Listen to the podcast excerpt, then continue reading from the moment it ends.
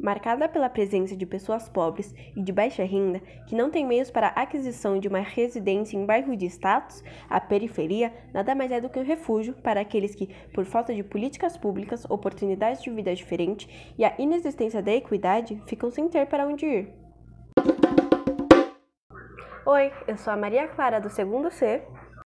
Olá, eu sou a Beatriz e sou do segundo D.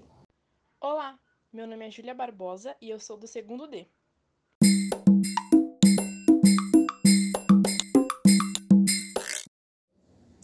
Para começar a desenvolver essa narrativa tão necessária nesses cinco podcasts, nada melhor do que contextualizar. Então vamos lá. Periferias, ou melhor dizendo, favelas, é o termo que designa áreas que abrigam habitações precárias, desprovidas de regularização e serviços públicos, como água tratada, esgoto, escolas, posto de saúde, coisas desse tipo. Esse tipo de habitação é resultado de vários e vários fatores, entre eles a industrialização e, obviamente, o capitalismo, que visa somente o lucro e, consequentemente, acaba apagando esse lado da sociedade. Propor este aspecto capitalista perante toda a desigualdade é obrigatório, pois além de se basear na ideia de acumulação de capital e propriedade privada, o mesmo também incita o princípio da competição e classifica o nível das pessoas baseado no capital e no consumo, fato que influencia completamente, né? Exatamente. Tal processo, em termos históricos, foi resultante do chamado êxodo rural, que, por causa da substituição do homem pela máquina, acarretou na migração em massa de pessoas do campo para as cidades. Esse processo foi chamado de favelização. Muito interessante.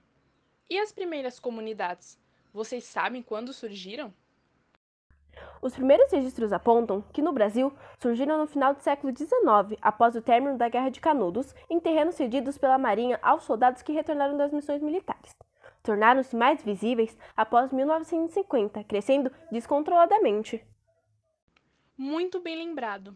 Surgem da miséria, das baixas condições de vida da população, que não podendo comprar ou morar de aluguel nas demais regiões das cidades, acabam ocupando outros espaços e construindo casas improvisadas, muitas vezes nem concluídas. Ah, sim! É basicamente como as que vemos atualmente: um amontoado de tijolos mal finalizados um em cima do outro, podendo causar até a morte. Vale lembrar que nosso atual governo se mobiliza com o mínimo possível e, ainda assim, não disponibiliza condições de infraestrutura como energia, água encanada, asfalto decente e esgoto, princípios de qualidade de vida que todo cidadão deve ter.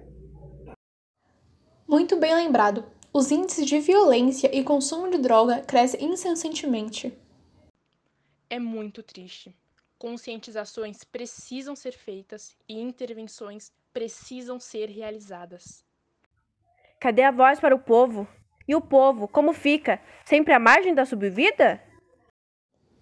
E a visibilidade? É, meninas.